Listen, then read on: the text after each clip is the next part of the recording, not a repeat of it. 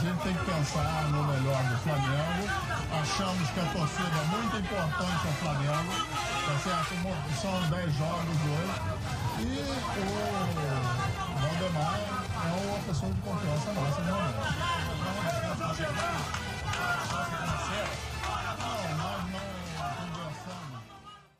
Bom dia, boa tarde, boa noite. Se inicia mais uma edição do nosso Senhor Valdercast. Hoje eu tô na bancada aqui, como sempre, apresentando o podcast para vocês. Meu nome é Caio César. Hoje eu tenho dois convidados, ao invés de só um convidado e um cara da nossa bancada fixa. Hoje eu tenho dois convidados, um deles muito especial, que primeiro eu vou fazer a apresentação dele, né? Porque o, o outro você já conhece, eu vou falar daqui a pouco. Mas o de hoje é o o grande criador do nosso grupo no WhatsApp, né? O cara que fez a gente se conhecer lá, o cara que, que criou todo todo todo o ambiente, né, propício para a gente hoje em dia estar tá aqui gravando esse podcast para quem escuta a gente. E eu já vou dando boa noite aí pro meu amigo James. Boa noite, Rames. boa noite, boa noite. Bom dia, boa tarde, boa noite, como é, você sempre. Eu dou boa no... eu só, Aliás, eu tô dando boa noite pro James, porque hoje a gente Des... tá gravando pós-jogo é, Bahia e Atlético Mineiro, e porque a gente não pôde gravar no domingo, e a gente escolheu gravar depois desse jogo, justamente para ter mais uma noção de como tá o Flamengo na tabela. Mas enfim, bom dia, boa tarde, boa noite pro resto do pessoal, e boa noite pro meu amigo James. É isso aí. Boa noite, é um prazer enorme estar aqui, finalmente. Sim. Depois de tantos problemas que eu tive que enfrentar só para participar desse Valdercast. É uma honra enorme. E quero mandar, primeiramente, assim, um abraço para todo mundo lá do grupo do Barra Flá, que é, virou uma família. E se não fosse a criação do grupo, nada disso aqui hoje seria possível, né? É. E eu fico muito feliz e orgulhoso por tudo isso. E pô, feliz também pelo convite do, do Caio, que além de ser um grande amigo e irmão, é um cara que eu admiro muito e comenta muito bem aqui. E vamos que vamos, né? Vamos ver como é que vai ficar essa parada aí. Vamos analisar esses jogos, esses últimos jogos aí, comentar sobre tudo que tem acontecido e dar aquela alfinetada gostosa no Corinthians, que, meu Deus do céu. Que jogo, hein? É... Que jogo. É isso aí, é isso aí. Daqui a pouco a gente vai falar mais. Sobre o grupo também, o cara que sempre reclama comigo por, por nunca ter sido chamado para participar, eu ainda vou chamar ele. Eu quero é, mandar um abraço pro meu amigo Dávila, que foi o, o cara que, que um dia me colocou no grupo. Eu agradeço muito a ele, assim como eu agradeço o James também por ter criado o grupo e ter propiciado isso. Enfim, seguimos aqui hoje. Hoje temos o convidado aqui, que todo mundo aqui já viu ele aqui duas vezes em duas edições do podcast. Vocês já sabem quem é, só por eu falar isso. Mas ele, hoje eu vou chamar ele de o responsável por a gente tomar um gol de Thales Magno no jogo, no jogo contra o é Vasco é em São Januário. É. O cara fez um post no Twitter provocando o Thales Magno. O Thales Magno curtiu o post dele 8 minutos de jogo, 1 a 0 Vasco, gol de Thales Magno. Boa noite, Igor. Como você se sente? Me sinto, antes de tudo, muito culpado, porque, cara, foi uma coisa impressionante. E antes do, do, jogo começar, eu comentei com o Yuri, que a gente aqui todo mundo já conhece, os bastidores, né? Nosso parceiro aí de grupo também. E eu comentei, eu falei, cara, eu tô com o maior cagaço do Thales Magno no um gol hoje. E não deu outro. Mas felizmente o Vasco é nosso freguês. É, nós fomos para cima. O Bruno Henrique é pai do Vasco, é pai do Fluminense, é pai do Corinthians, é pai de todo mundo. E me salvou dessa, porque assim, eu já tava prevendo, né? Assim que o Thales Magno fez gol, meu Twitter já começou a bombar de novo, de RT de Vascaíno. E aí, assim, felizmente virou, então acabou. Porque se, se, se o Vasco empatasse, que já seria uma vitória para eles, né? Claro. Meu, meu, o, o, meu Twitter seria invadido por vascaínos, mas deu tudo certo e estamos firme na briga pela liderança, mais do que nunca em 2020, né? É isso aí. E Pode falar, James. Eu queria queria dar os parabéns aí. Eu espero que um dia o Thales Magno escute a gente falar. E parabéns, Thales Magno. Três gols, uma lambreta em 50 jogos. Você é um belo de um craque, cara. Tamo junto, Quatro mano. Quatro gols, filho. Quatro gols que ele meteu um na gente. Ah, é. É, é trágico esse aí, né? Trágico, né? Mas meus parabéns, baita jogador. enfim, continuando aqui, hoje a gente dá uma passada aqui geral no que a gente vai falar hoje para quem está nos ouvindo. A gente vai falar sobre a semana do Flamengo, como a gente sempre fala, né? Vai passar um pouco sobre essa sequência insana que o Flamengo, que o Flamengo enfrentou nessa última semana. No último podcast a gente já comentou lá o jogo do final de semana que foi contra o Esporte, se eu não me engano. O do sábado, não, contra o Vasco. O Flamengo jogou contra o Vasco no, no sábado, né? Cara, tem tanto jogo É, que parece é jogo que já demais, enfim. jogo contra o Vasco, né? Ah, Parece que tem alguém jogando FIFA Sim. e o, o time é o Sim, Flamengo. enfim. Que é um jogo a cada hora. É É impressionante. absurdo. Mas, enfim, hoje a gente vai, vem para comentar o jogo, os dois jogos do meio da semana, Goiás e Bragantino. E no domingo a gente enfrentou o Corinthians, né? Enfrentou não. A gente treinou contra o Corinthians lá na arena. E a gente foi lá na farmácia, é, né? na farmacinha lá e com direito a muitas coisas. Eu ia fazer uma piada, mas desisti. Aí tem coisa que é melhor deixar É, em off, deixar em né? off, essa aí eu vou deixar em off. Mas enfim. Vou fazer uma pergunta pro, pro nosso primeiro pro nosso convidado aqui mais mais mais novo, né? O Igor já é quase um, um integrante do nosso senhor Valder- Valdercast e a gente fica muito feliz com isso, porque o Igor é um cara bravo demais, toda vez que ele participa, ele ajuda bastante. Mas hoje quero dar um uma moral pro nosso amigo James aí que participa pela primeira vez, então já vou mandar a primeira pergunta para ele. O que, que ele achou dessa sequência do Flamengo aí no, no meio da semana? Dois jogos em 50 horas, né? 48 horas e 3 minutos, né? Do fim do último jogo lá contra o Goiás e até o início do jogo contra o, o Bragantino na quinta-feira, completou-se 48 horas e 3 minutos marcados no relógio e aí o Flamengo enfrentou essa sequência e eu queria saber como que ele acha que o Flamengo, como que ele acha que o Flamengo se comportou nessa sequência, se se comportou bem, se ele achou positivo, se ele achou negativo os resultados e o desempenho do time. Fala com a gente, James. Olha, olha, então, é assim, eu sempre fui um cara. Há, há uns tempos atrás eu era um cara que eu era muito resultadista, entendeu? Aquele famoso torcedor médio brasileiro que ligava muito pra é, chute pro gol, tem que fazer gol, isso, isso e aquilo. Mas se você parar pra, pra analisar os dois jogos, poxa, o Flamengo teve contra o Goiás, se eu não me engano, 65 ou 66% de posse de bola. E contra o Bragantino foi 70, 72% de posse de bola, se eu não me engano, não estou lembrado aqui. Cara, e isso em tipo em 48 horas, os jogadores exaustos. Você via o retrato do rosto deles em campo, era uma coisa absurda. E eu acho que o desempenho é, para mim foi muito bom, porque, tipo, é, todo mundo fica falando que ah, a gente joga pelada todo dia, não cansa, isso, aquilo. Mas ali vai muito mais além, né? É um psicológico, é um campeonato que tá em jogo, entendeu? É o, um, um time que tá defendendo o título, né? O título que é nosso, e tem toda aquela responsabilidade, aquela pressão em cima do nosso novo treinador. Novo não, né? Que já já já já tá em casa. O Domenic dominou tudo. Tá dominado. entendeu?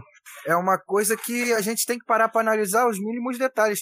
São muitos jogos em poucos dias e isso é, é uma coisa muito maçante, é uma coisa muito, sabe, o, os- o físico dos jogadores pode ser muito prejudicado.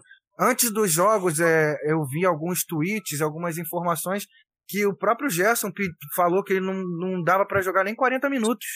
E ele ainda foi pro sacrifício. O Everton Ribeiro pediu para jogar, entendeu?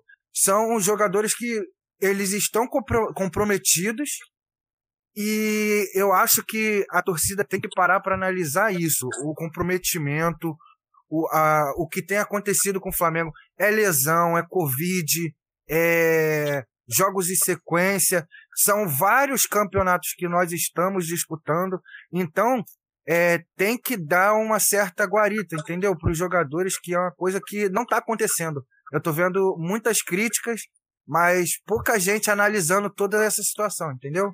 É isso aí, eu também concordo com, com a maioria da, da, sua leitura. E agora eu passo a bola pro Igor, né? Porque o Igor também vai fazer a análise dele. Mas é a mesma pergunta pro Igor aí, pra gente ouvir o que, que o Igor tem a dizer sobre isso. Cara, então, é, antes de tudo eu posso dizer que eu estou bastante satisfeito com essa sequência, não teria como não estar, né?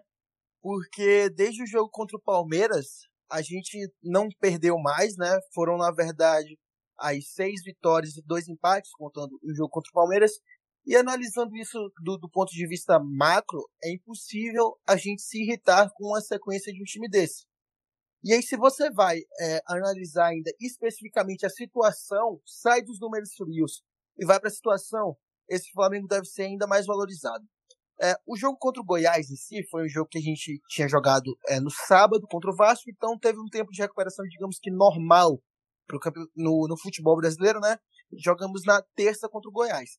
E foi um jogo que, apesar do nosso gol ter saído no, no último lance, no último instante de jogo, mas que o Flamengo conseguiu dominar bastante, o Flamengo conseguiu criar, é, apesar de uma atuação muito abaixo do Michael. Mas, assim, a ideia de jogo do Domi é, conseguiu ser empregada e o Flamengo ganhou por ter um jogador muito decisivo chamado Pedro Guilherme.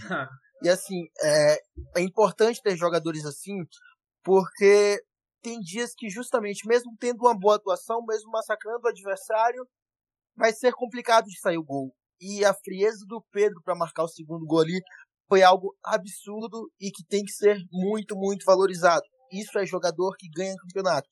Inclusive, é, eu fiz um levantamento no coluna do Fá, eu já citei aqui outras vezes que é o, que é o local onde eu trabalho, né? E antes desse jogo contra o Corinthians, ou era. Na verdade, quando o Flamengo chegou a 30 pontos, perdão, que foi antes desses jogos contra Red Bull Bragantino e Corinthians, o Pedro tinha participação direta em 13 dos 30 pontos do Flamengo no Brasileirão. Seja com gol, com assistência, mas enfim, 13 dos 30 pontos, uma taxa de quase 50%. Então, reforçando, são jogadores assim que ganham campeonatos. E aí, já adiantando um pouco do jogo contra o, o Red Bull Bragantino, é um jogo que qualquer análise vai ser é, complicada, vai ser distorcida. Porque, é, fisiologicamente falando, não tem como, não tem como uma equipe manter um rendimento é, depois dos 48 dias. Pegando até um, trecho do que o James falou, de que assim, ah, tem gente que fala, eu jogo pelado todo dia não cansa velho, eu, eu tenho o prazer de morar perto do Maracanã, aqui, né? E você vai de um lado ao outro do estádio andando, você já tá cansado, sabe? Então imagina, então imagina você jogar 90 minutos tendo que correr e voltar, correr e voltar, correr e voltar nesse espaço. Então assim, impossível. Eu acho que assim, é, individualmente falando, algumas atuações foram foram contestáveis. Por exemplo, o William Arão é um atleta que eu particularmente costumo contestar bastante. Mas eu simplesmente não consigo é, olhar pro Arão e falar, pô, Arão, foi um merda contra o Bragantino, porque, velho, o cara tinha acabado de jogar um, dois dias atrás, sabe? Não, não teve tempo nem de recuperar, não teve tempo de treinar. Então, assim, seria loucura da minha parte criticar o Arão, criticar o Domi. Teve gente criticando o Domi porque perdeu o Pedro, mas eu, particularmente, Perdeu não, né? Porque substituiu o Pedro. Mas eu particularmente prefiro perder o Pedro por 45 minutos de um jogo de pontos corridos, que, que é um campeonato que, que você vai conseguir recuperar na frente, do que perder o Pedro por, por 4, 5 semanas. A gente já tá sem o Gabigol e aí fica uma situação totalmente complicada. Então, juntando o pacote dos dois jogos, porque foi um jogo de 180 minutos, né? É. Eu acho que foi bem produtivo. Até porque foram rodadas que colaboraram com o Flamengo na tabela, né? Pegando do ponto de vista dos adversários. Então, assim, muito positivo. E o Domi tá queimando minha língua, eu assumo. E nos jogos de primeira, Domi, eu tava surtado. Não cheguei a gritar um fora, Domi, mas eu já tava maluco com esse treinador. Obrigado, Domi. É por isso que você é o técnico e não eu. é, falta muita gente reconhecer isso que o Igor reconhece, né? Porque tem gente que acha que ser treinador é só entregar colete, né? O cara chega no dia do, do jogo, ele entrega os coletes, é... ele não é. precisa de fisiologia, ele não precisa de ninguém. E ele, ele, ele não precisa dar treino. É igual teve gente falando que era melhor manter o auxiliar, porque o auxiliar fez um jogo lá e o Flamengo ganhou. Dois auxiliares, né? Era melhor efetivar no lugar do treinador. Parece até que, tipo, a escalação é, é a coisa mais simples do mundo. Ninguém treina o time, o treino você dá um, um dia de treino, você, o time já é a sua cara e pronto, né? É um imediatismo estranho. Mas enfim, falando sobre essa sequência de dois jogos aí do Flamengo, é eu concordo bastante com tudo que vocês falaram. Fica a análise fica muito comprometida pelo pelo, pelo pelas 48 horas aí, né, de de separação entre os dois jogos. Eu acho isso um absurdo, mas enfim, aconteceu. É, o Flamengo. Lembrando que esse jogo contra o, o Goiás na terça-feira é um adiamento que aconteceu é, enquanto o Flamengo estava no Equador, para o Flamengo não precisar voltar no Brasil e ir para o Equador de novo entre o jogo contra o Del Valle e o jogo contra o Barcelona de Guayaquil. É, o Flamengo adiou esse jogo contra o Goiás para jogar depois, e aí ficou lá no Equador mesmo, naquela semana maluca lá que a gente teve. E aí esse jogo contra o Goiás foi jogado agora. Eu acho até que, falando um pouco sobre bastidores, eu acho que o Flamengo deveria ter brigado para jogar esse jogo. Poderia ser os dois jogos uma semana só, mas um pouco mais para frente, porque foi justamente na semana em que jogou também seleções sul-americanas, né? E aí a gente teve que ver o Isla praticamente jogar completando agora nesse final de semana é, 270 minutos em campo, né, jogando diretamente em apenas 5 dias, né, de terça-feira até agora. Cinco, é, cinco. Ah, haja, haja perna. perna. Em, do, em, em 48 horas o cara jogou 180 minutos, né, terça e quinta. 48 horas não, porque o jogo começou... É, 48 horas. Ele joga 180 minutos, enfim. Aí vem o Everton Ribeiro também, chega meio estourado pro jogo contra o Bragantino, a gente viu que ele não estava bem fisicamente, a gente deu era fácil de perceber que ele estava muito cansado, muito, muito, muito cansado mesmo. É, e aí a gente viu também, como o Igor falou, o, o, o Arão ali tendo que depois até ser substituído no segundo tempo por cansaço. O Gerson falou que nem conseguia jogar. O, o Bruno Henrique falou pro Domenech que aguentava 20 minutos ali. E, enfim, mas eu queria também destacar um pouco o Thiago Maia, né? Thiago Maia é absurdo, cara. O Thiago Maia. Nossa, esse aí. Vou tatuar a cara dele nas minhas costas. É impressionante esse cara aí, mano. Maia é absurdo. É, ele tá em todos os lugares, né? Nas suas costas seria apenas. É. Pô, o cara. O cara tá. É, é, é onipresente. Cara. Ele. Ele. Ele. É, quando você pensa que não, ele já voltou para marcar, tá lá na frente para dar o Sim. passe para receber, para distribuir. É um cara absurdo. Aí, eu sou muito fã dele. É, e aí, continuando, eu acho que jogadores como o Thiago Maia te possibilita a fazer algumas coisas durante um período desse tão insano, né? O Thiago Maia conseguiu ficar os 90 minutos em campo contra o Bragantino, o Flamengo não perdeu. Eu acho que o, o empate não é bom, bom, bom, mas dentro das circunstâncias, eu acho que não foi um resultado assim de, de ficar chorando, né? E aí a gente teve um Thiago Maia que aguentou o jogo inteiro para ainda é, conseguir jogar mais metade de um, mais da metade de um jogo no domingo para depois ser poupado para a entrada do Arão ali, né? Agora o Flamengo, graças a Deus, vai ter uma semana aí de descanso, já que se classificou na Libertadores. Mas enfim, é tudo que vocês falaram mesmo. A, a análise do jogo fica comprometida por causa dessa, dessa sequência do, do físico dos jogadores.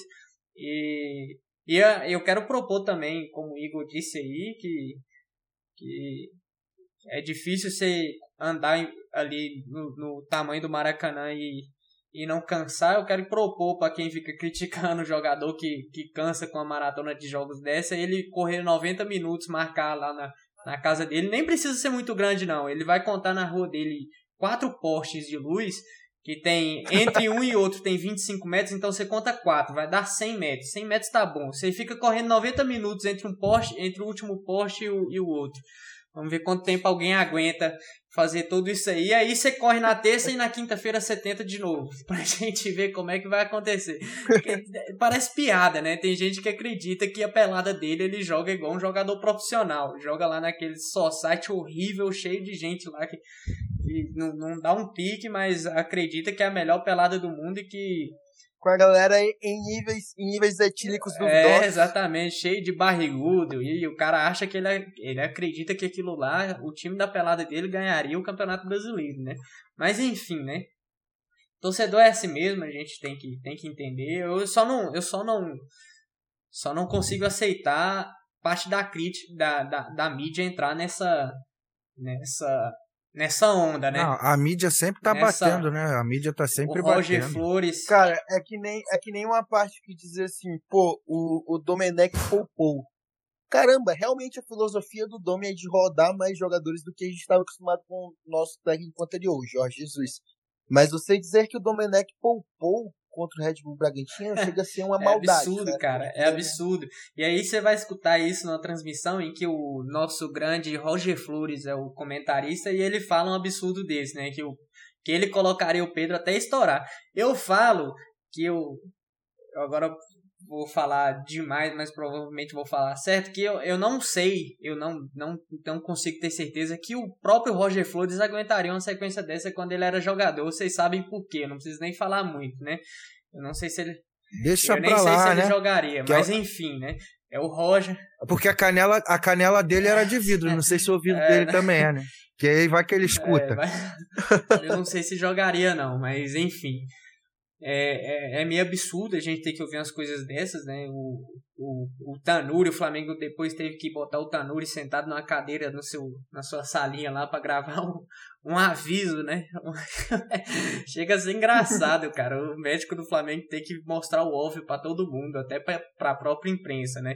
Mas. Mas assim, olha só, é, desculpa, Não, pode, pode é, eu vou dar, eu vou falar vou falar uma coisa que essa semana eu vi e é uma coisa que vai continuar acontecendo.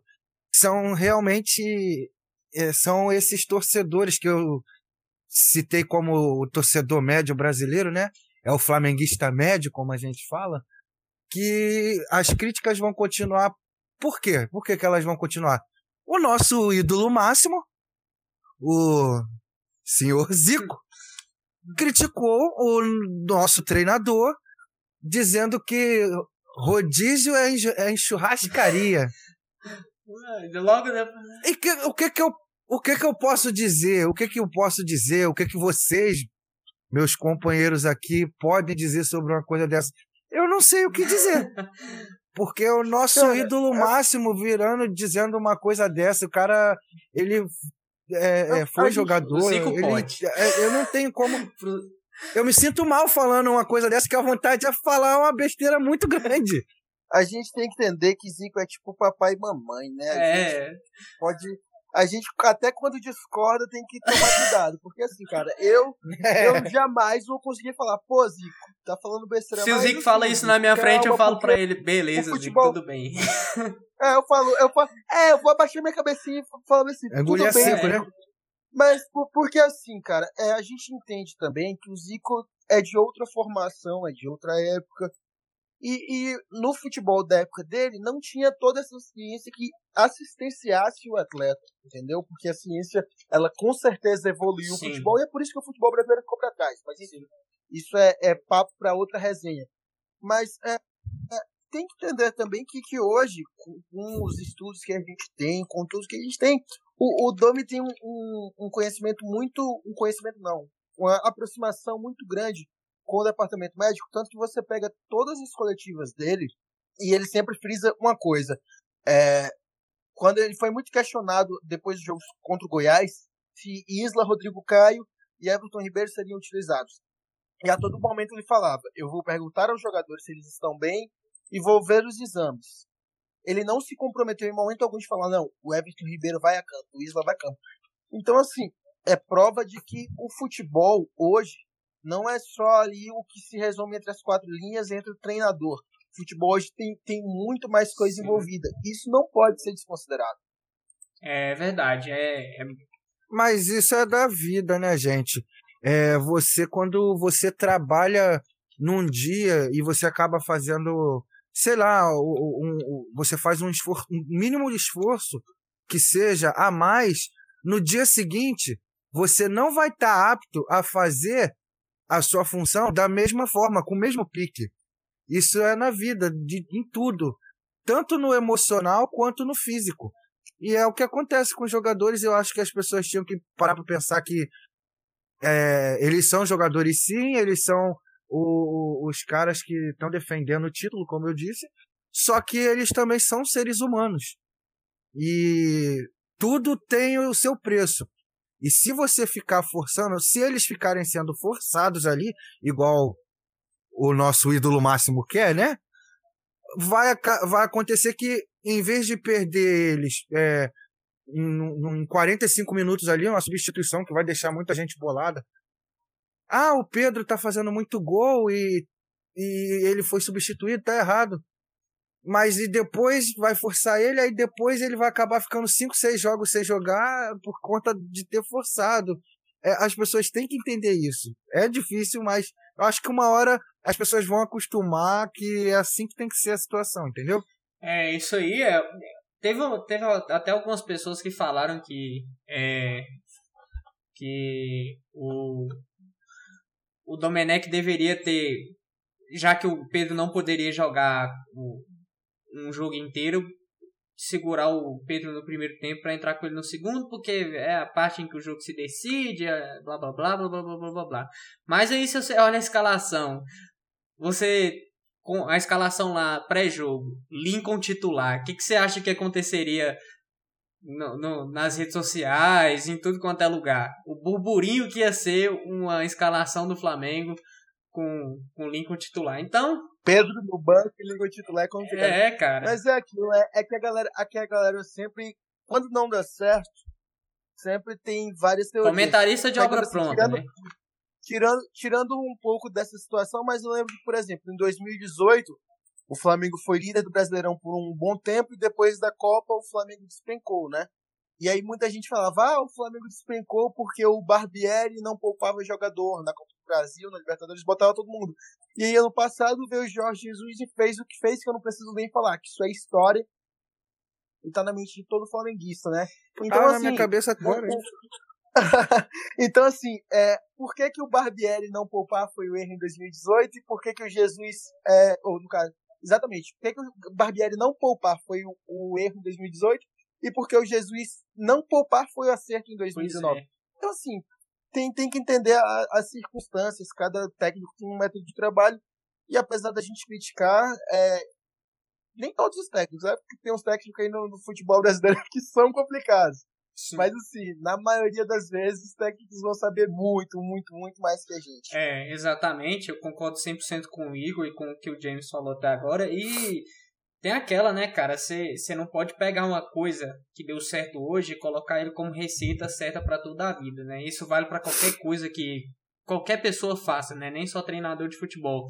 É, você sempre analisa as circunstâncias, né? Então, em 2018, provavelmente seria melhor se o Barbieri tivesse poupado alguns jogadores para porque o Flamengo estava em três competições e aí teve um agosto muito complicado, enfim. É, o Jorge Jesus já logo que chegou, infelizmente foi eliminado da, da Copa do Brasil, né? E aí ele ficou só com o brasileiro. Só não, né? Com o brasileiro e a Libertadores, não é só, mas, mas é menos jogos do que, do que você ter três competições do mesmo ano. E não tinha, diferente do ano de 2020, que já é pior do que 18 e 19, um calendário como a gente tem agora, né? Com, com quatro meses de parada, a gente sabe, isso é óbvio para todo mundo que acompanha futebol que o jogador, quando ele fica muito tempo parado, o próprio Tanuri falou disso no vídeo, ele volta com uma dificuldade muito grande de recuperar sua forma física. E então, ali você tem. Depois da volta, o Flamengo teve pouquíssimos dias para colocar os jogadores em forma, não conseguiu, começou o, o futebol, o, o campeonato brasileiro ali com tentando dar condicionamento aos jogadores, e aí cê, isso vai acumulando, vai arrebentando aqui, arrebentando ali. Se o cara não for muito inteligente para saber administrar o elenco nesse momento, é, chega lá na frente com todo mundo estourado. Poderia ter chegado agora nessa semana. Agora, se o Flamengo chega agora nessa semana com um time é, titular fixo, todo destruído, aí não tinha entrosamento entre os jogadores reserva e aí ia entrar em campo numa roubada, num, numa sequência absurda de jogos e a gente ia ver o resultado, né? Poderia até ser positivo, mas as chances eram pequenas. Mas enfim, é... e aí o Flamengo faz 12 pontos de 15, né? Numa sequência aí de jogos absurda. O nosso adversário, Atlético Mineiro, que acabou de perder pro, pro Bahia lá em Pituaçu, tinha feito cinco jogos em 25 dias, a gente fez cinco jogos em 10 dias. Aí você já vê a diferença. A gente conseguiu ter um aproveitamento melhor do que do Atlético Mineiro. Mas aí vai ter gente que vai achar vai achar que o Domenech tá errado em fazer as escolhas que ele faz, né? É, eu, tenho, eu tenho muitas críticas ao, ao Domenech, mas eu também não vou ficar cobrando dele é, algumas coisas que eu sei que não é possível. Por exemplo, o Flamengo até agora teve 11 treinos até hoje, desde a chegada do, do Domenech, em que o time, o time teve completo para treinar, né? Então é, é muito difícil você cobrar que em 11 treinos, durante toda essa maratona de jogos, o Flamengo apresente uma melhora absurda taticamente, como apresentou com o Jorge Jesus ano passado. E não dá para cobrar que o Flamengo seja sempre o time de Jorge Jesus o resto da vida. E eu queria passar agora a pergunta para o James para ele falar um pouco sobre, sobre isso, né? Sobre o trabalho do. Agora, mais especificamente, sobre as escolhas do Domenech taticamente, como é que ele vê a evolução do time em campo, se ele acha que o Flamengo já toca melhor a bola, o que, que ele acha um pouco desse, desse tipo de jogo do Domenech, que está sendo já mais implementado do que no início, a gente está vendo os resultados aí. Bom, eu começo com aquela frase, né, que a gente tem dito bastante, né? Deixa o homem trabalhar, gente. Deixa o homem trabalhar. Ele precisa trabalhar. Eu acho que o, o, o Domenic ele vai ter um, um trabalho. Ele, ele vai ficar um bom tempo no Flamengo. Por quê? É, ele vai ter a sua identificação, porque é um treinador muito diferenciado. Eu gosto muito do estilo de jogo dele. Desde o começo eu defendo é, lá no grupo, na roda de amigos, é, conversa. Desde o começo eu defendo e muita gente me criticava. Hoje em dia eu vejo muita gente falando: Nossa, tu tá certo. Cara, se você pegar aí, ó, esses dois jogos aí contra o Goiás e contra o, o Bragantino, Flamengo com 69% de posse de bola contra o Bragantino e contra o Goiás foi 67%. Nos dois jogos, o Flamengo deu mais de 590 passes nos dois jogos. A precisão de passe dos dois jogos era na casa dos 85%. 31 chutes contra o Goiás e 19 chutes contra, contra o Bragantino. Não vou entrar nessa, nessa estatística de chute, porque os jogadores podem estar desesperados estando do meio de campo, igual o, o Corinthians mesmo no último jogo, tá chutando pra caramba, totalmente sem objetivo. Mas assim, em questão a posse de bola e em questão de, de quantos passes o Flamengo tem trocado nesses últimos do, nesses, nesses dois jogos aí em sequência, é uma coisa que assim, você parar para prestar atenção é muito absurdo. Os jogadores, eles é, é, mostrando a, a, o raciocínio deles, entendeu? É, nesse pouco espaço de tempo para treinar, entender o que o Domenic está querendo passar para eles, é, a forma de jogo deles, deles se desenhando aos poucos, e eu acho que essas estatísticas eu acho que vão melhorar com o tempo, porque ele vai ter mais tempo para trabalhar, entendeu? Pô, é um absurdo o Flamengo só ter treinado é, 11 vezes. 11 vezes. Com o time completo. 11 vezes. Porque, tipo, é, qual equipe? É, é porque o Flamengo tem jogadores também muito. É, como, é que é, como é que é a palavra que me fugiu da cabeça? É, talentosos, eles, eles são qualificados, entendeu? São jogadores acima da média. Sim. Menos o Michael. Mas assim, é, assim, eu acho que com, com o trabalho, com o tempo, até o Michel, assim, brincadeiras à parte, eu acredito por, é, que até o Michel ele vai se tornar um jogador bastante útil, porque ele tem recurso, ele só precisa saber que ele tem esses recursos, porque é, você vê a diferença de um cara que entende bem a leitura de jogo igual o Gerson. É, o Gerson parece que ele, é, é, ele trata a bola como se fosse, sei lá, um, um, controle de televisão. Ele pega o controle, bota no bolso, ele bota em cima da mesa, ele faz o que ele quiser com a bola. O Michael é um cara que ele precisa ser trabalhado, entendeu? E para ser trabalhado precisa de tempo para trabalhar.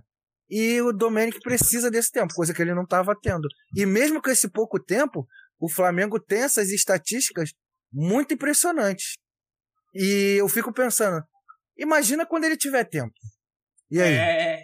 Como é que a pessoa, como é que como é que vão reagir quanto a isso? entendeu?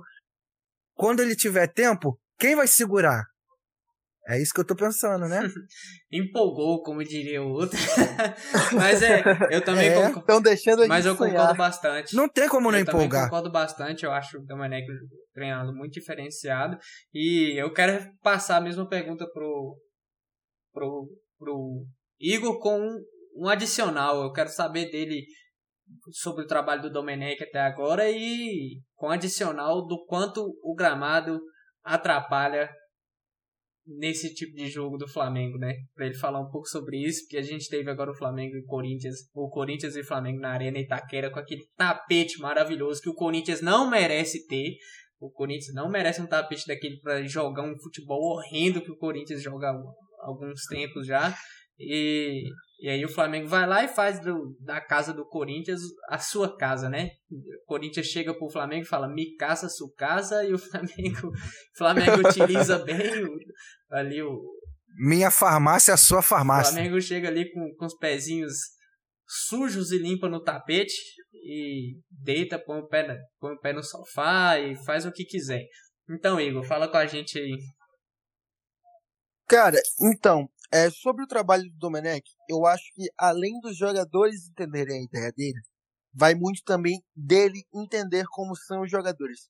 Porque tem uma entrevista até curiosa do Pedro Rocha, logo no início do trabalho do Domenech, tinha um papo de uns 4, 5 jogos, e ele fala que chegou a, ser, a treinar como volante, sabe? o Pedro Rocha que sempre foi um, um ponta esquerda, segundo atacante. Então, assim, além disso, a- acima no caso dos jogadores entenderem a ideia do Domi, até porque não tá tendo tanto tempo, como já foi citado por vocês, é, está a questão do Domi é conhecer a, as, não a, a função, a posição, que isso aí é algo, uma visão muito macro, mas, por exemplo, as características. Por exemplo, o Pedro. Vocês podem perceber que a cada jogo, o Pedro tem sido cada vez mais acionado na bola longa, porque ele é um cara que tem um pivô absurdo, uma boa leitura de jogo, é um cara que ele com dois toques, ele decide o que vai fazer no lance, seja uma devolução, seja uma bola enfiada, enfim. É um cara que se encaixa muito nesse estilo de jogo. Então, você já vê também uma melhor utilização do Everton Ribeiro, porque foi algo que me incomodou muito, muito, muito nos primeiros jogos, porque você olhava pro Everton Ribeiro e você falava, tá, ele tá driblando, ele tá tocando, ele tá fazendo isso, mas qual a função dele em campo, sabe? Você não via isso definido. Então, para mim, é, até nessa parte do Michael, eu creio que ele vai crescer bastante quando o Domi conseguir entender as características dele, que ele é um jogador de bastante drible, mas um jogador com poucos passes efetivos, com uma certa deficiência na marcação, enfim. Quando o Domi conseguir é, destrinchar melhor essas características do Michael e também dos demais jogadores, a tendência é que cresça ainda mais. É, antes de pular para a parte do gramado, aí rola uma crítica também ao Flamengo, do, ao Domenech também, que eu entendo que, que vai melhorar e que o próprio Domi, na última coletiva, a gente falou sobre isso. Que são os gols sofridos, cara. O Flamengo tem sofrido gols em situações que, que assim, é, você não vê necessariamente uma pressão do adversário, você não vê necessariamente é, um, um momento de superioridade e o Flamengo sofre gols que acabam complicando. Quanto o próprio contra o Goiás, a gente começa bem. Eu cheguei a, a publicar no meu Twitter assim, que o Flamengo estava conseguindo muito espaço pela esquerda que precisava é, matar logo o jogo. E aí, tipo, uns dois, três minutos depois que eu publiquei isso, veio o primeiro ataque do Goiás e eles fizeram um gol. Contra o Bragantino, no primeiro lance do, do, do segundo tempo, sai um gol. E contra o Corinthians, foi algo bizarro. Porque tinha tomado um gol do Gil no lance, o VAR, o VAR anulou. E aí passou uns dois minutinhos, é, veio o, o, uma cópia do lance e o Flamengo tomou o mesmo gol.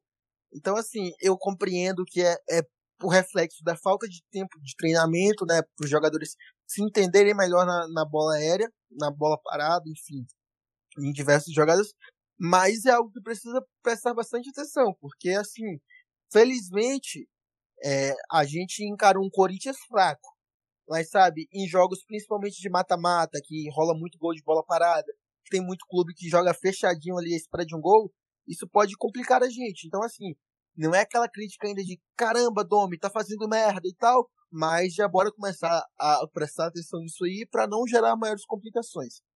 E aí, sobre o gramado. Cara, sobre o gramado, é... vou dar uma de, de advogado diabo, mas ao mesmo tempo não. Porque assim, é óbvio, é claro, é evidente, não tem como você achar que o, que o gramado do Maracanã hoje é o ideal, sabe? Não tem como, porque tem desnivelamentos, tem partes que, que, que, sabe, que o jogo não desenvolve. O próprio Domenech também, eu vejo muita coletiva pós-jogo, até quando eu trabalho, né? E o Domenech, ele fala muito que ele gosta de, de time que, que do, dá dois passos na bola, que o jogador conduz pouco, toca mais. Isso realmente complica no gramado do Maracanã, porque o jogador precisa estar tá olhando para a bola para ter certeza de que ela não vai ter nenhum, nenhuma mudança de percurso. Porém, aí vem a parte de seu advogado do diabo, a gente tem visto é, uma, uma, uma área que tem muita informação, mas que ao mesmo tempo muita gente é, tenta, tenta tipo, passar muita coisa do que realmente não sabe. Então, assim, é, já tinha visto pontos de vista da Greenleaf, que é a empresa que administra, e obviamente eles diriam que estariam bons, que, que o gramado estaria bom. Isso é, é, óbvio, eles vão vender o peixe deles como o melhor do mercado. É, e aí, é, o, o Braz detonou o gramado do Maracanã, o Diego detonou o gramado do Maracanã, e de um tempo para cá, desde a reforma, todos os jogadores e comissão técnica têm falado: olha, o gramado não está o ideal, mas tem melhorado. O gramado não está o ideal, mas tem melhorado. É, inclusive, o, o excelente repórter Vender Casagrande divulgou um, um, um relatório, ele teve acesso ao relatório dos jogadores, e todos os jogadores falando da evolução do gramado. Eu antes, junto com o João Pedro Granetti, nosso repórter do Coluna do Fla também, já tinha feito uma apuração, e dentro do próprio clube, as pessoas é, satisfeitas com a evolução do gramado, inclusive de um dirigente, a gente escutou a seguinte resposta: todo mundo quer falar sobre gramado hoje, virou moda. E literalmente virou moda, porque assim, cara, eu critico, obviamente, eu não acho que tá bom porque fica evidente a gente jogando na Neoquímica Arena jogando no Maracanã, fica evidente essa discrepância. Mas assim, entre ouvir o, o Felipe Luiz, o Diego, que são caras que jogaram anos e anos e anos na Europa, é, entre ouvir o Domenech e ouvir um cara do Twitter que nunca, que não tá conseguindo nem ir ao estádio agora, né? Pra assistir aos jogos, que tá vendo tudo pela TV. Então, assim, eu vou preferir escutar os jogadores, até porque eles já mostraram que na hora de criticar, eles criticariam. Entendeu? Eles já demonstraram Principalmente que o Felipe Luiz, né? Que... O, é, se fosse falar assim, ah, não, tá tentando passar pano. Não, mas no momento de criticar, eles criticaram. Então, eu acho que o gramado do Maracanã vai evoluir. O gramado do Maracanã está no caminho certo. Mas é, é, quem olha de longe assim tem, tem um, um, ponto de vista meio deturpado, sabe? E ainda mais que assim, beleza, o gramado da Arena Corinthians beneficiou o nosso futebol, ótimo. Mas a gente não pode esquecer que a gente encontrou um adversário péssimo, fraquíssimo, fraquíssimo, fraquíssimo, que é o time do Corinthians. Então, assim, foram vários fatores que, que culminaram para essa nossa goleada. A evolução do time, um gramado bom, um adversário enfraquecido, é, os jogadores em tarde inspirado. Então, uma grandíssima vitória do Flamengo. Mas você valorizar só o gramado também é minimizar todo o trabalho Sim. que tem sido feito pela equipe. Sim, é isso aí, eu concordo bastante com o Igor.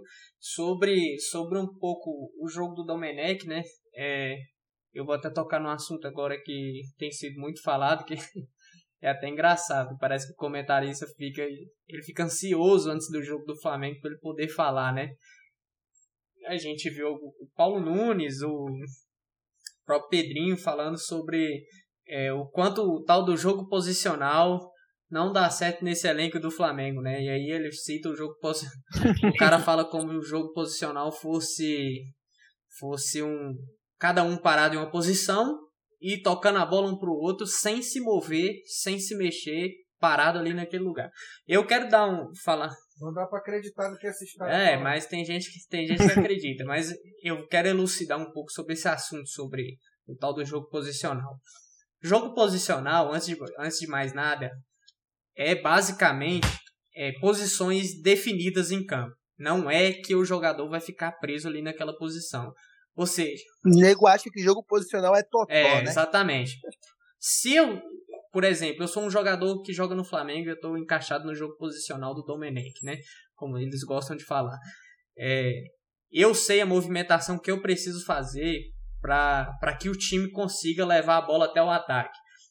É, eu sei a posição que eu preciso estar, por isso se chama jogo posicional. Não é, não quer dizer que eu vou ficar preso ali. Se eu sair daquele lugar, vai ter alguém preenchendo, preenchendo aquele espaço. Sempre. Vai ter sempre alguém naquela posição ali. Por isso se chama jogo posicional. É uma, é uma ocupação de espaço no jogo. O futebol, tem muita gente que gosta de dizer que nada mais é do que ocupação de espaço no campo. O Flamengo sempre tenta ter superioridade numérica onde está a bola, para sempre estar é, tá em vantagem sobre o adversário, está sempre numa posição à frente do, do adversário em determinados momentos do jogo e em determinados locais do campo. Isso se chama jogo posicional. Aqueles jogadores que você vê bem aberto, aquilo lá, é para dar uma amplitude no jogo que o, é, o time tá ali marcando com aquela linha fechada dentro da área, a bola vai numa ponta e vira para outra, o time é obrigado a fazer um balanço, se mexer para os dois lados para conseguir alcançar é, a marcação da jogada, entende? Então, o jogo posicional não é um jogador preso, o jogador não poder se mexer, o jogador ter a posição certa para se movimentar. E isso não é novidade, nem no time do Domenech, nem no time do, Sol do Guardiola. Isso é, uma, isso é quase uma regra na Europa. O próprio Jorge Jesus, ano passado, que o pessoal gosta de analisar o futebol do Jorge Jesus, aquilo é nada mais, nada menos do que um tipo de jogo posicional. O Flamengo fazia um jogo posicional. Os laterais avançavam, abriam bastante, ocupavam uma posição em que puxava a marcação do time adversário. O Arão vinha ali para o meio dos dois zagueiros. Aquela saída de três é uma, um tipo de saída posicional, que ali o Flamengo consegue espetar bastante os laterais, cria uma amplitude. O, o jogo ali que o Flamengo fazia com dois atacantes, Bruno Henrique e Gabigol, aquilo lá é um movimento mecanizado de posição. O Flamengo tem, os jogadores tinham a posição certa para ocupar.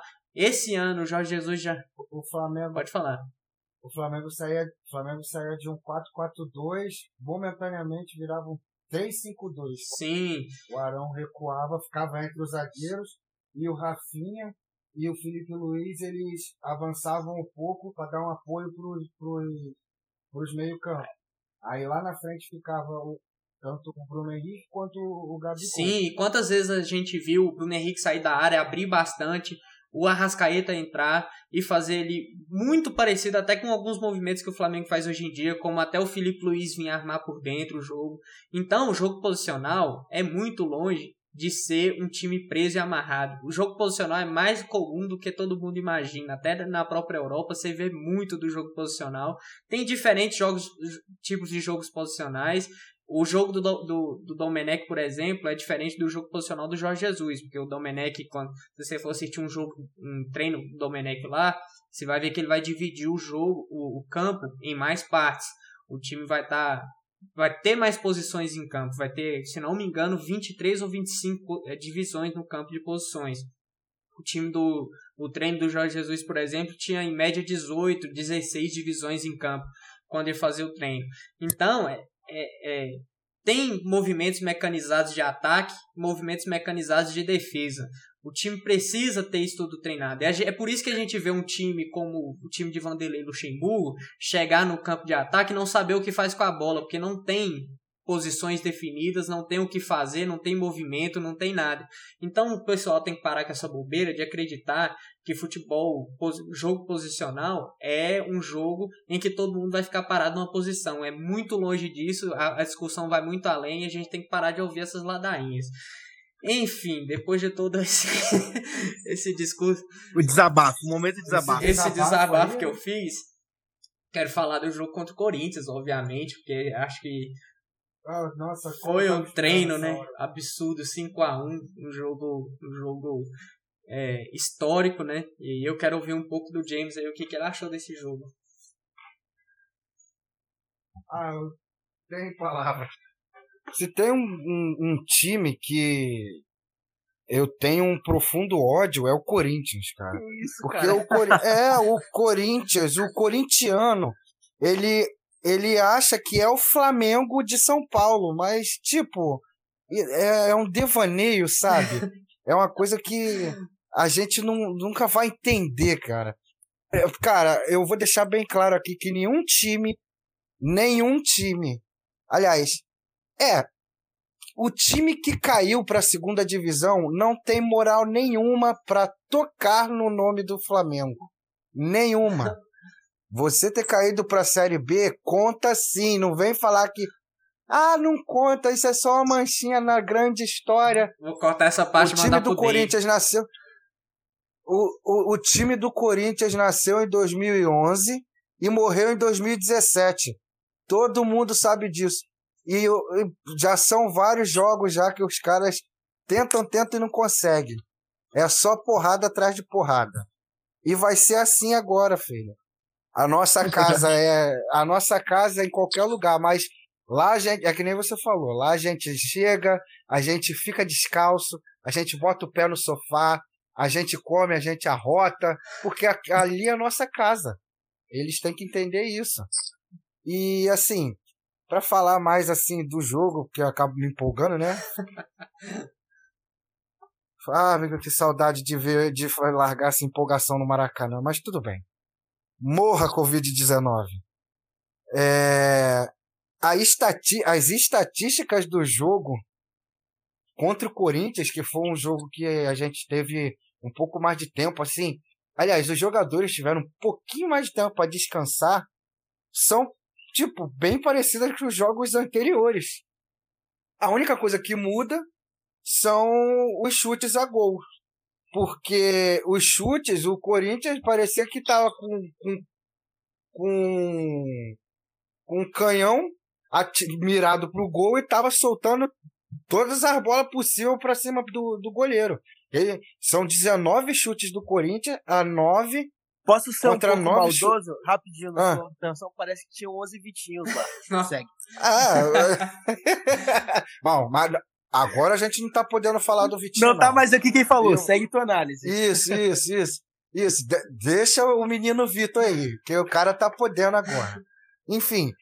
Mas assim, chutes a gol, Flamengo deu seis e o, o Corinthians deu sete chutes. Aí você pega, por exemplo, aquelas rádios clubistas lá de São Paulo. Eu adoro ver aquela, ver, ouvir aquela rádio energia. Nossa, eu sou muito fã desses caras. Eles estavam dizendo no final do jogo que o Flamengo não merecia. Que o resultado do, do, do jogo é, era, uma, era um, uma fantasia. Porque o Corinthians não merecia. O Corinthians chutou muito mais a gol. Pô, chutou, chutou. Tava chutando da lateral, isso. E tava parecendo criança jogando bola. Entendeu? Pô, mas a posse de bola mais uma vez, acima dos 60% do Flamengo, né? Ah, 530 passes trocados ao longo, ao longo do jogo. Eu via o Barcelona do Guardiola fazendo isso. E ficava conversando com meu avô, que é o cara que me fez gostar de futebol. Meu avô e meu pai, né? Mas eu vi muito mais com meu avô. Eu olhava ele e falava assim para ele: pô, isso é impossível. Como, como isso acontece? É, e ele falava: esse é o futebol bem jogado. E, e, e, eu tô vendo isso acontecer com o meu time hoje, isso é esplêndido. E um time que, dos 530 passes, 80, 85% dos passes foram completados. Cara, isso é uma coisa que é, é surreal. O, é, o cara que diz que o, o Corinthians não mereceu perder, ele não entende nada de futebol. Entendeu? Eu só vi, eu só vi assim, os 15 primeiros minutos que o Corinthians ele aparentemente deu todo o gás dele ali. O Casagrande estava se mordendo lá de felicidade. É outro cara que, meu Deus do céu, né? O Casagrande, mas enfim. O, depois disso, a gente só viu o Flamengo jogar. Parecia que o Domenic tinha entrado numa partida de FIFA botou no iniciante e começou a jogar. Porque só o Flamengo jogava. É, foi basicamente isso aí o jogo, né? E, e foi, foi até engraçado esse jogo Flamengo Corinthians, mas antes de dar minha, minha análise sobre esse jogo, eu quero saber do Igor o que, que ele achou desse jogo Flamengo e Corinthians. Ele que já falou um pouco aí, acho que o time do Corinthians é muito fraco, eu também acho o time do Corinthians horrível, horripilante. E, e foi até um jogo fácil, assim, como, como o próprio como a própria. Mas, a própria... mas sem tirar os. Não, como. Mas sem tirar os méritos. É, não, né, eu também, acho que. Né? Porque, tipo assim, a gente teve. A gente. É, nós vimos dois gols, belos gols, na minha opinião. Eu não vou deixar de falar ah, do não. Diego Ribas. Eu quero que o Igor fala logo. por favor, por favor. Mas assim, não. Tanto, tanto o, o, o Vitinho, que é um jogador muito contestado, quanto o Diego Ribas, que é um jogador muito contestado também, que, na minha opinião, por mais que eu goste dele, é um jogador que ele está muito abaixo do nível que o Flamengo apresenta hoje. É, até eles jogaram com certa facilidade. O Vitinho foi o melhor do jogo. É, eu quero saber de vocês dois quando vocês dois iam pensar que isso ia acontecer nesse exato momento. Eu sempre que o Flamengo confiei. e o Vitinho estão vivendo. Eu sempre confiei no Vitinho. É, Tem. Cara, Olha, o, né? Vitinho, o Vitinho é um jogador. É curioso o caso do Vitinho, porque assim, ele é um jogador que você vê diferente do Michel, por exemplo. Você olha pro Michel e pensa, pô, esse cara não sabe. Michel é um peladeiro. Ele erra, do- ele erra domínios, ele erra passe. O Vitinho, ele tem toda essa técnica, toda essa bagagem, mas tem momentos do jogo que ele simplesmente não encaixa. Mas aí, puxando pra falar do jogo em si contra o Corinthians, é um jogo que desde o início, é o primeiro gol do Flamengo foi com 9 minutos, aquele anulado pelo Pedro, sabe? Anulado pelo Pedro não, aquele anulado do Pedro, né? Mas enfim, é, foi um jogo que desde o início o Flamengo é, mostrou sua superioridade e o Corinthians, para ser gente boa com os caras, eles tiveram um momento de empolgação ali depois do gol, mas que também é, não representa 10% do que foi a partida. Inclusive, é, o, o James citou dos, dos, das finalizações, né? Foram 19 finalizações do Corinthians. Mas de grandes chances criadas, o Corinthians teve uma. Então você percebe que, que, que sabe, não dá para você pegar os números e, e não e não saber interpretá-los, né? Porque o número ele é sim, fundamental para você conseguir entender o futebol, para você entender os caminhos que buscam, mas não dá para você pegar números soltos e, e, tratar como uma realidade, né?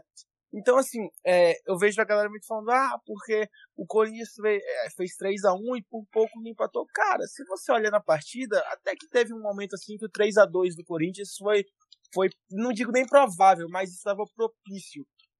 Só que você vê o Flamengo com muita naturalidade também para retomar as rédeas. E isso é um, é um quesito muito importante, porque a gente, infelizmente, já viu muitos Flamengos que tomavam um gol e simplesmente não sabiam como se portar em campo, sabe? E o gol do, do Bruno Henrique foi construído com muita naturalidade. Jogado ali, sai do Vitinho, o Isla, que é um excelente lateral, cara, inclusive, ele é o lateral com melhor média de assistências, ele tem três assistências, tem mais assistência no, no futebol nacional, né? É o lateral com mais assistência, e tem outros empatados com ele. Só que esses outros têm mais jogos, têm mais minutos em campo. Enfim, é, você vê que com muita naturalidade o Flamengo conseguiu, conseguiu dominar o Corinthians. E eu atribuo essa crescente do Corinthians até por uma queda não de interesse, mas de concentração do Flamengo. Porque a gente abre o 3 a 0 muito rápido, de certa forma, no início do segundo tempo, né? E aí é natural, cara. Infelizmente, é natural. Em, em todo ser humano, pô, tô de 3 a 0 os caras não estão fazendo nada e tal. Aí assim que o Corinthians fez o gol, culminou na, na empolgação deles. E aí vieram para cima e causou essa, essa falsa ilusão. E aí, sobre o jogo em si, é, um aspecto que eu quero. Um aspecto não, vamos citando aqui, que às vezes a gente vai lembrando demais.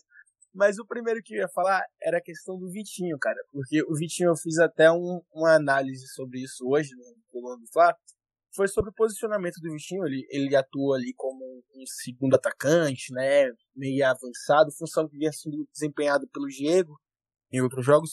Mas enfim, ele conseguiu um rendimento muito superior aos que ele vinha atuando como ponta. Sim. E de fato, o Vitinho, é, apesar de ter características de um ponta, ele é um jogador com certa velocidade. Eu não vejo o Vitinho como jogador lento. Ele é um jogador driblador. Mas ele na ponta, ele não consegue pegar tanto que as duas temporadas mais artilheiras da carreira dele foram no Inter, quando ele jogou como segundo atacante. Então, assim, é complicado um pouco, porque toda vez que o Vitinho vai bem, surge essa ideia de, pô, renascimento, tipo, o cara pode ter se encaixado. Mas é, eu vejo que, que o Domi tá dando. Tá dando não, né? Deu uma oportunidade. Espero que assim siga, porque viu que rendeu, né? Mas enfim, o, o, o Domi deu uma oportunidade a ele em uma função que ele jamais tinha desempenhado no Flamengo. E é uma função muito importante, até porque, assim, é, a gente, quem tem, quem tem desempenhado ela é o Arrascaeta, nas principais ocasiões, né?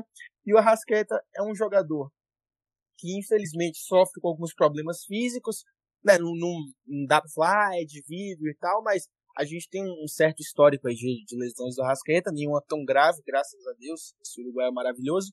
E, além disso, tem a questão das convocações. Então, é um cara que, infelizmente, vai desfocar o Flamengo. O Flamengo tem que se acostumar a ser desfocado pelo Arrascaeta, sabe? Então, você ter um, uma, uma substituição assim do Vitinho pode ser um ponto bem positivo.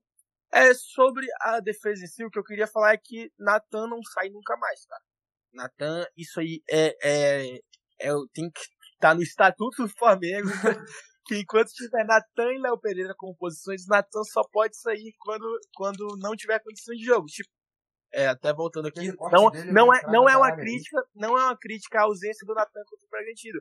Mas, mas assim, é porque é absurdo a forma que esse garoto se encaixou, a naturalidade que ele tá tentando jogar. E esse gol dele já tava maduro. Eu até agora tô na cabeça que o, que o Tadeu, goleiro do hum. Goiás, cara, não, não poderia ter defendido aquele. Defesa aquele do campeonato. Sacanagem aquela, aquilo. Aquela defesa foi a do. E, e aí, o Tadeu, o Tadeu Exatamente. não tinha agarrado quase nada que ele tinha agarrado. Ele tava dando muita sorte. Então, assim, além do Nathan, o Felipe Luiz, cara, o Felipe Luiz teve sete desarmes no jogo. Isso é uma quantidade absurda.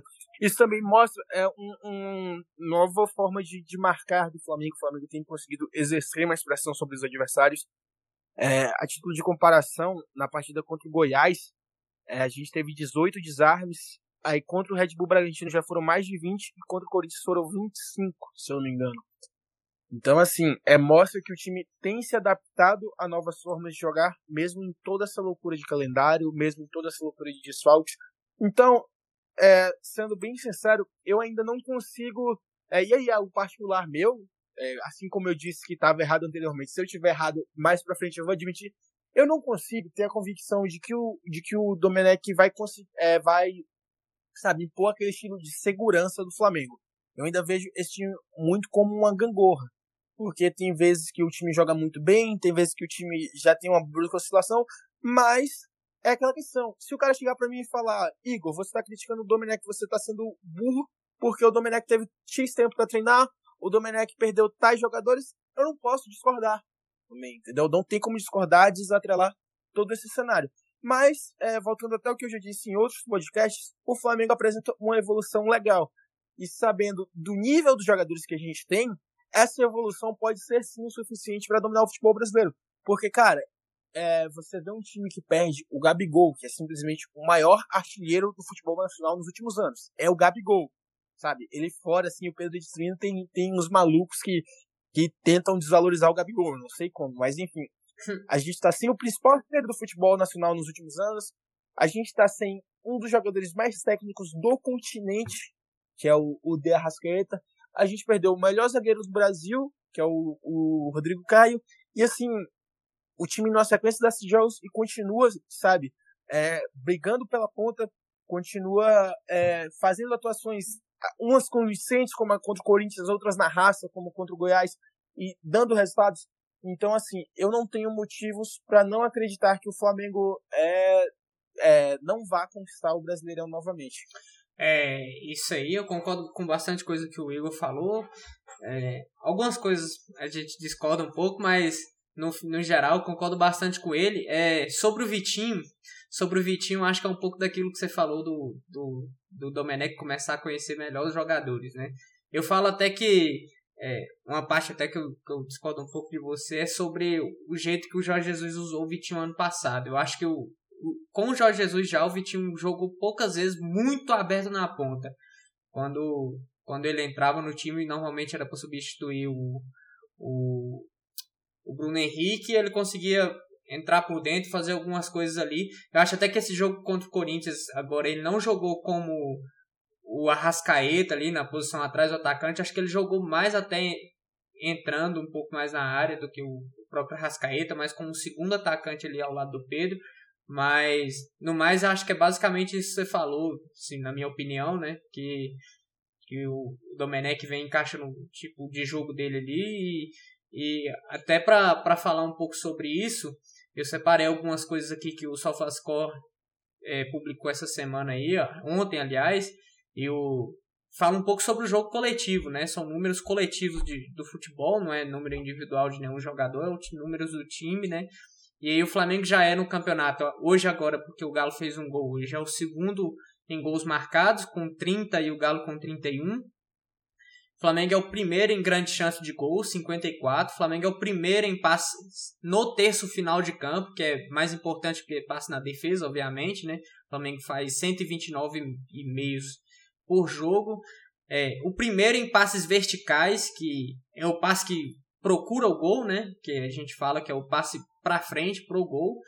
O primeiro em posse de bola, o primeiro em duelos ganhos, aí você pode falar, ah, duelos ganhos na zaga, o Flamengo jogando recuado, blá blá blá. Mas aí a gente vai ver o Flamengo é o segundo em posses ganhas no terço final do campo já mesmo com o time do São Paulo vindo mais encaixado antes do que o próprio time do Domenech, o Flamengo já cola aí, já tem um segundo, segundo, a segunda posição nesse quesito. E a gente vai vendo como o Flamengo vai ganhando nesse, vai ganhando caixa nesses quesitos, nesses quesitos coletivos e vai é, se consolidando. Eu acho que até que é importante uma coisa que o Theo Benjamin é, cobrava muito era o Flamengo conseguir roubar o ritmo do jogo. Eu acho que o, roubar e impor o ritmo do jogo quando quisesse, né? Eu acho que o Flamengo ainda, como disse o Igor, tem umas gangorras durante o jogo, né? Ele vai, volta, vai, volta, mas é bem menos do que era no início do trabalho do Domi já. Hoje em dia o Flamengo consegue controlar mais tempo do jogo e, e, impor melhor o ritmo, né? Esse jogo contra o Corinthians a gente viu o Flamengo perder um pouco do ritmo ali durante um tempo depois que, que fez os 3 a 0 mas aí logo depois retoma de novo e depois já no final com 5 com 5 a 1 no placar a gente já, já começa a ver aquelas coisas que a gente via com com Jorge Jesus, né? O Flamengo controlando o resultado do jogo. Vídeo no, no Twitter, por exemplo, do Flamengo tocando a bola durante um minuto e meio do, do, do tempo do jogo ali, esperando o jogo acabar já para para ir embora para casa e o Corinthians sem enviar a da bola, né? Só recuado ali esperando o fim do jogo também. Mas enfim, é, a gente estourou nosso tempo já. eu nem vi, eu observei agora. Mas a gente já estourou nosso tempo já. Vocês têm alguma ressalva para fazer? Alguma coisa para falar? Podem falar aí, tranquilo. eu, eu, eu queria só dar uma. Falar uma. Para eu, a, é, na emoção, né? Acabo de falar. É, eu acho que o Flamengo tem que acertar. Obviamente, todo mundo deve concordar comigo, a, a, acertar um pouco a sua defesa. Sim. E na, questões, na questão das bolas paradas. Está me incomodando muito. Não só da bola parada para a gente, como na bola aérea vindo para. É, é, defensiva, né? Nossa defesa. É, porque assim, é, como o Igor falou, né? É, o Corinthians, ele depois que ele fez o gol na bola aérea, que no caso foram duas, uma estava impedida, né? Ele deu aquela certa crescidinha no jogo. A nossa sorte é que o Corinthians tem um elenco horroroso. Se a gente pega um time, por exemplo, a gente jogando na Libertadores, a gente está ganhando de 2 a 0. Se a gente pega um time mais qualificado e esse time pega uma bola aérea dessa, faz o gol, o time começa a gostar do jogo, é uma coisa que pode complicar. E pode complicar muito. Isso tem que ser acertado. O Neneca é um baita goleiro. Mas como é um cara muito sem é, experiência, agora as saídas de bola, a saída dele para pegar a bola, pô, algumas é, são realmente bem tenebrosas. Me lembra até o Felipe. Nossa, é, meu Deus do céu. E, tipo, é, em questão da bola parada do Flamengo também. Parece que o time do Flamengo não treina bola parada desde 2017. tá alarmante. É impossível. E é um time que você parar para pegar. É, tem jogadores que pegam bem na bola.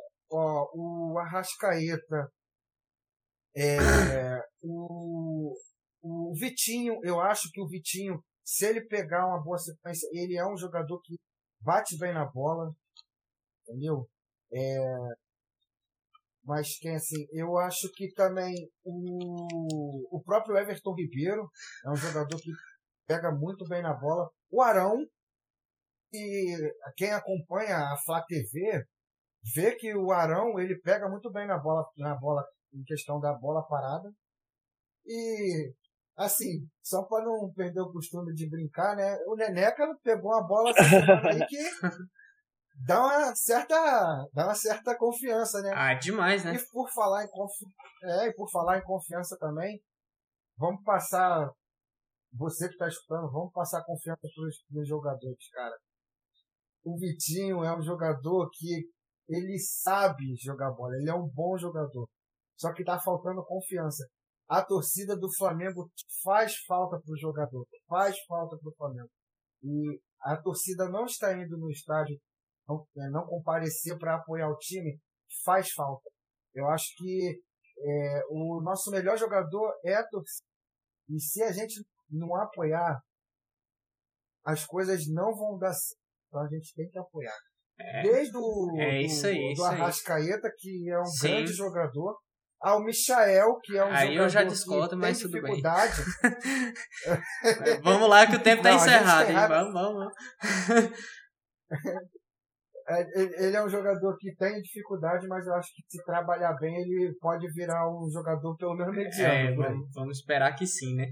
A gente já estourou em muito tempo, mas é, eu quero dar boa noite aos meus companheiros. Boa noite, James. Muito obrigado pela sua participação. Foi um prazer ter você com a gente na bancada. Espero que a gente possa breve, em breve ter você aqui de novo. É isso. Boa noite, Igor. Boa noite, James, primeiro. Vou esperar o James responder o boa noite dele, né? Boa noite, obrigado aí pela oportunidade.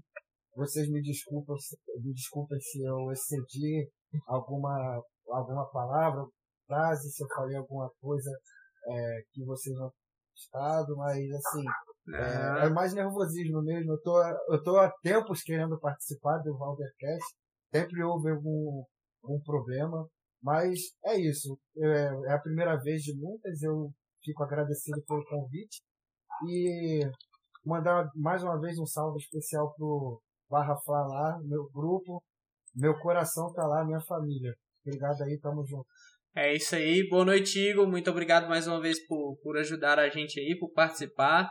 E, e a gente também espera ter você aqui mais vezes. Boa noite, Caim. Boa noite, James. É até repetitivo, mas sempre um prazer quando vocês me fazem essa convocação para para participar aqui, então sempre vão vir e principalmente depois de uma vitória do Flamengo, né? Como a gente já se excedeu bastante, não tem a possibilidade de dizer mais uma coisa. Domingo é guerra, domingo é hora de ir para cima no Beira Rio e conquistar essa liderança e passar até o fim da 38 rodada com ela. Valeu. Vamos com Amém. Glória a Deus, é isso aí. Vamos rezar aí para todos os santos aí pra, pra, e, e para que o Flamengo faça um bom jogo, né? Rezar até pro Zico aí ajudar a gente. E eu vou pedir para você que ouviu a gente até agora, seguir a gente na sua plataforma de podcast preferido, dê o like aí no nosso podcast, compartilha com os amigos, manda nos grupos do WhatsApp e siga a gente nas nossas redes sociais, srvaldercast e acompanha sempre lá a gente nos jogos lá, vai lá e, e dá seu, seu palpite no bolão que eu sempre faço antes dos jogos e, e, e siga acompanhando a gente aí. Eu me despeço de vocês e agradeço a quem escutou até aqui e até semana que vem.